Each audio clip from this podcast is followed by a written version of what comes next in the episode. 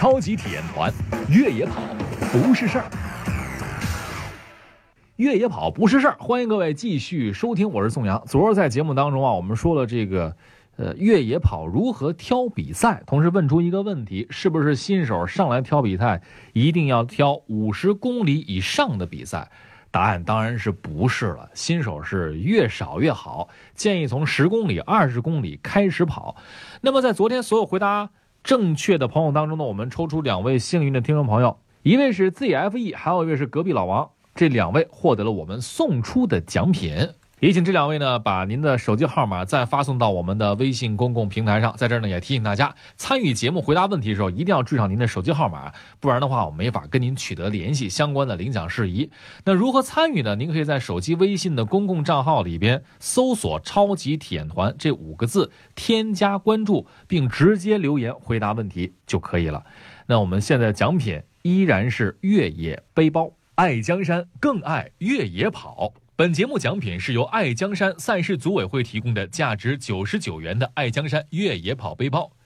越野跑不止于赛事，更成就一种时尚生活方式。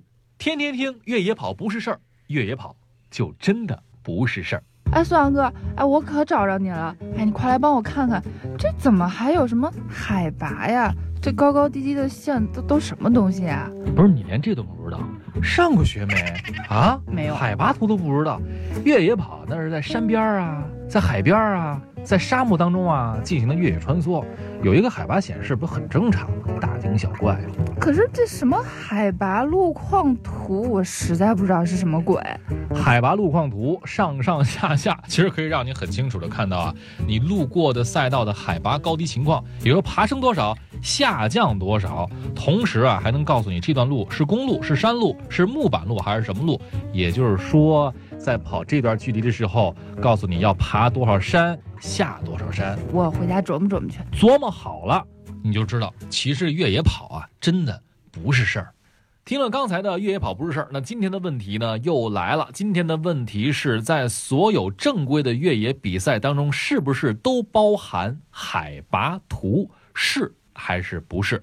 回答您认为正确的答案。到微信公众账号“超级体验团”，我们将从所有回答正确的听众朋友当中呢抽出两位，送出我们的奖品。